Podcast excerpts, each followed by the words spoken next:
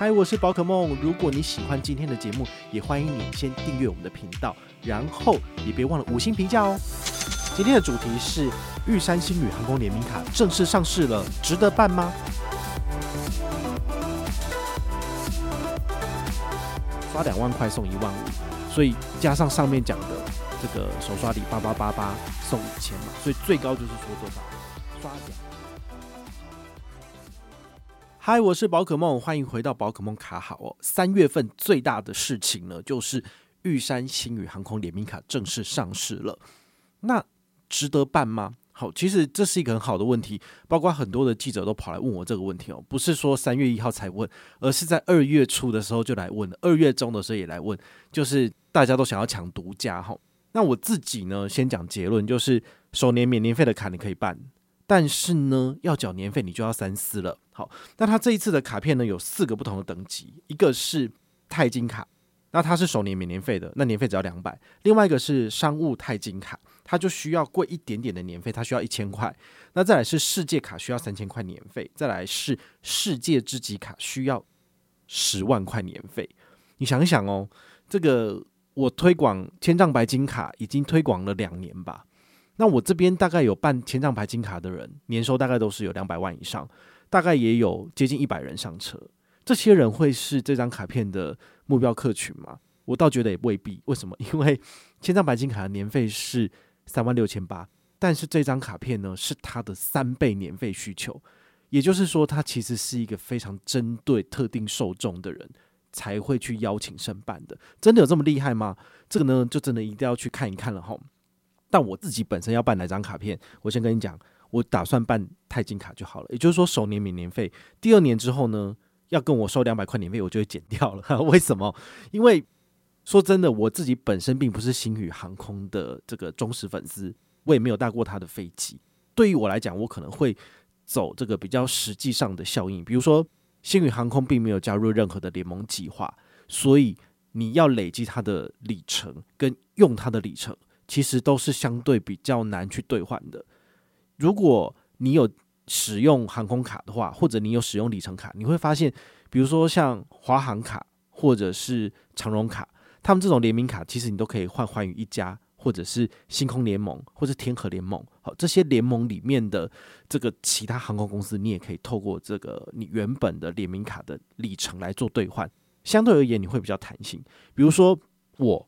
不是只是想要在亚洲区飞来飞去的，因为星宇目前最主要就是亚洲区的航线嘛。那如果我想要飞欧洲，那我就会去思考说，诶，比如说长荣有没有直达希腊？好，比如说我要去希腊，那没有的话呢，我是不是就可以透过它的航空公司的里程计划？比如说有哪些航空公司有飞的，我就可以透过在杜拜中转怎样就转过去。那同样我用长荣的里程就可以换到了，或者是用华航的里程就可以换到了。但是星宇没有办法提供这样的服务，所以如果你要去北欧，那不好意思，星宇的里程是没有用的，所以你在办这些里程卡的时候，你必须要去思考的是它的里程的效用对你来讲是有的吗？如果你都只在亚洲区飞的话，好，那你也许可以使用。但是如果你要去欧洲区，你要去美洲区，应该说这个航空公司所给你的服务呢，就会非常的受限。所以我个人是很看好它未来的发展，但是它目前的确是不值得我花任何一笔年费去使用它。我必须要老实的讲，不能够因为说，呃，它真的是很潮、很新颖的东西，所以我就一定要推荐大家来用，绝对不是这样子，而是你要回归你一个理性的层面去考虑。好，那我们再来讲一下说它的这个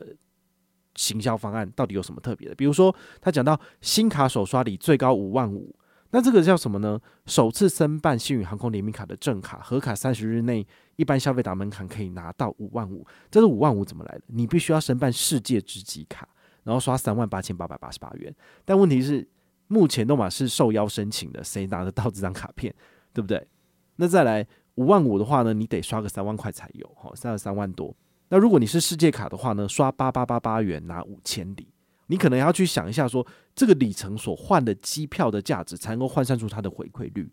比如说台日航线，那可能两万里好单程可以换到，或者是呃来回要三万五才换得到。那你这样会去换算，你就会发现说，呃，送你的五千里，其实你什么都不能换，你还要再多努力刷很多，才能够抽到最低的兑换门槛。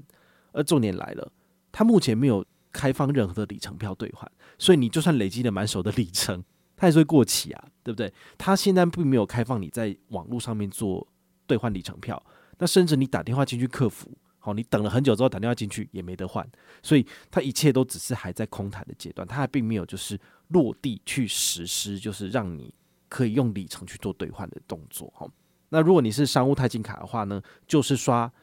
一七八八，然后送一千里。钛金卡的话，就是刷八八八送五百里这样子，然后，就是不无小补。那它还有一个优惠叫做新户首刷满额送五万里，这五万里谁可以拿得到？不好意思，还是世界之基卡。好，所以呢，你看到这些东西都是行销的噱头，也就是说看得到吃不到，因为世界之基卡根本就是邀请制，所以这个东西上线的话呢，都没有人可以拿得到。好，你必须要再等一段时间，可能六月份。有一些最新的一些邀请的名单出来之后，你才会发现开始有人在分享。不然的话，现在大家办了不起就是办世界卡。那世界卡的新户首刷礼多少？刷两万块送一万五，所以加上上面讲的这个首刷礼八八八八送五千嘛，所以最高就是说多少？刷两万块钱送两万里。好，所以可以拿到等效大概一比一左右。但是它的两万里了不起就是换可能台日的单程线之类的，哈，就好像还好。那他讲的第三个亮点叫基本里程最优十元一里，好，十元一里其实有点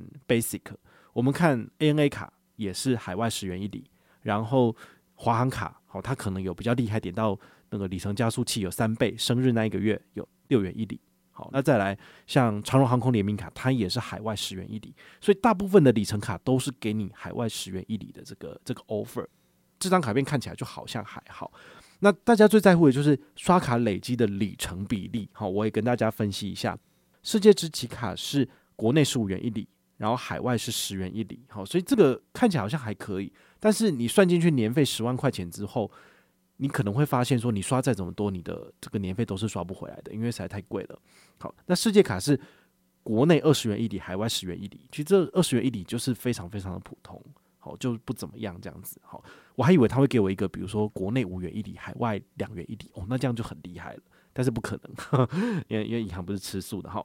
那像商务钛金卡就是国内二十五元一里，海外十五元一里，这就很不怎么样了。那像钛金卡的话，就是国内二十八元一里，海外二十元一里，你就可以去计算，比如说你要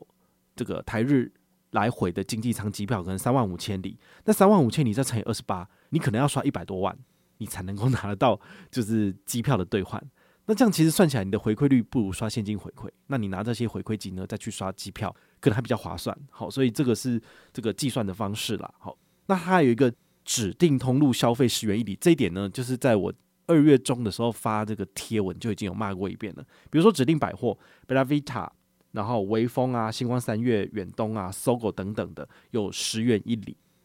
那谁会去百货？都是基本上是贵妇会去嘛，那我们一般小资主其实不太可能一天到晚往百货公司跑，因为真的比较贵。那还有指定餐厅，像什么呃台北 Longtail，然后台北鸟喜、胡同烧肉肉，然后 T 加 T，然后还有烹哥寿司啊、中山招待所等等的，其实这些都算是比较贵的餐厅。好，那你十元一里当然合理，但是其实你就要花更多的钱才能够拿到这个折扣嘛。好，那像指定饭店万豪、文华东方。金华，然后涵碧楼，哇，涵碧楼不错，不过十元一里我还是觉得，嗯，其实没有那个价值。然后自自从我去过星野度假村之后，我觉得就算是国内饭店给我十元一里，我也不想去住，因为实在太贵了。好，说真的，那个外面日本地区的那些比较高档的饭店，都是比台湾的还要好，而且又便宜。这样子，指定交通像什么 Uber、台湾大车队，然后台铁啊、桃园机场捷运等等，都有十元一里。但是其实我觉得这些通路。都没有那么吸引我，哦，不像国泰世华 Cube 感那么吸引我。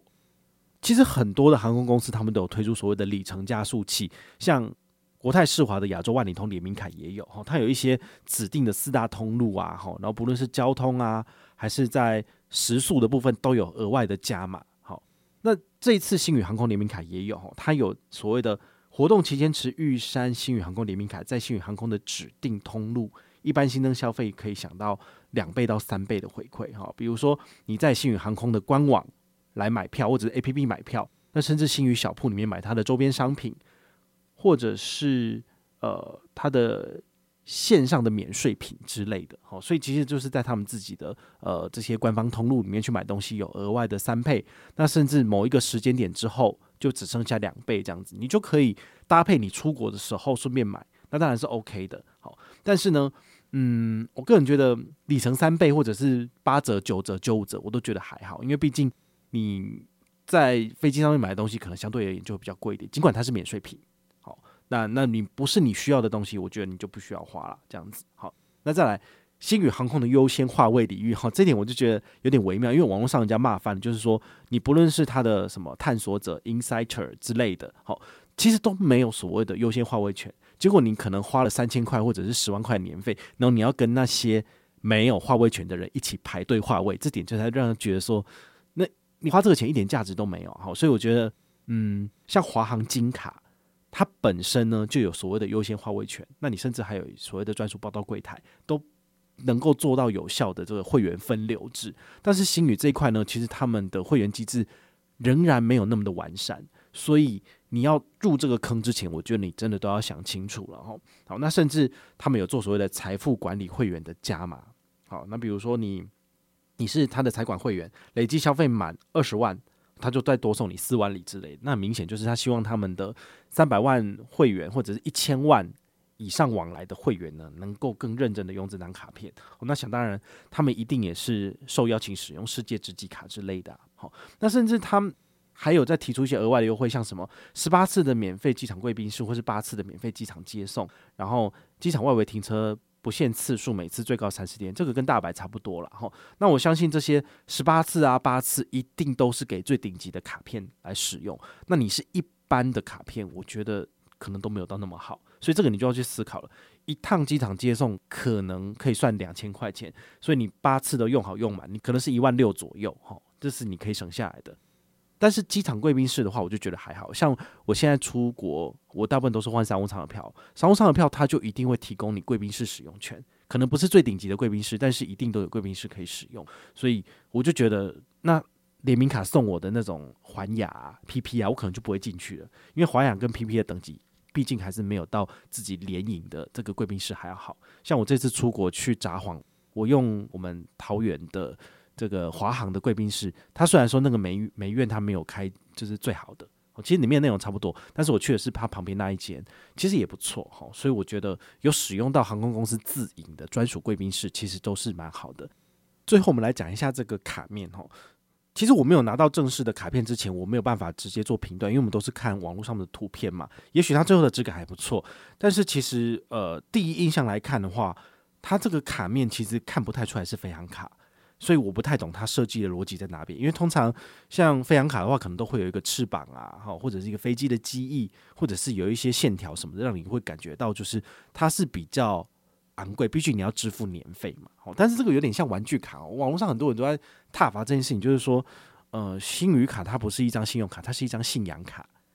对它真的是有百分之一百的热爱，所以你才愿意就是花这个钱去当潘娜。然后去办这种比较贵的联名卡，但是什么权益、什么福利都没有的这点，我真的会觉得，嗯，他真的是很考验信仰哦。那我自己本身是一个蛮理智的人，所以我就不会那么轻易的入这个坑。我说真的，我手上有太多的里程了，对不对？我的里程可以换华航，可以换长荣，可以换 ANA。我应该要在疫情结束之后的这段时间，赶快把这些即将到期的里程给飞完、给用完。然后还有还还有亚洲万里通，对，那不是再马上入另外一个坑，因为对于我来讲。我看不出它的牛肉在哪里，所以我会非常的困惑，说，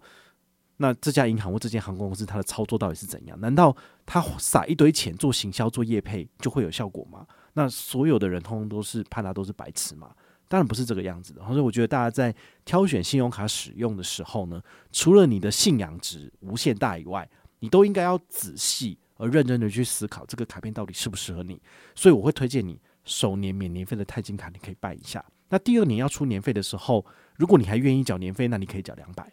或者是你就直接把它停掉了。好，我可能就是后者这个人。好，毕竟玉山这两年他们实在是信用卡砍得七零八落的，然后股价也很惨。哈，我觉得如果这阵子你因此而套牢的话呢，我就要觉得我就要跟你说一句话，就是辛苦了。好，那他们的卡片呢，可能还是少碰为妙吧，我也不晓得。好。那如果你有任何的问题或任何的想法，也欢迎你就是到粉丝页私讯我，好，或者是留言，好，或者是抖内都可以，好，我们有看到的话呢，都会在做节目跟大家回报哦。我是宝可梦，我们下回再见，拜拜。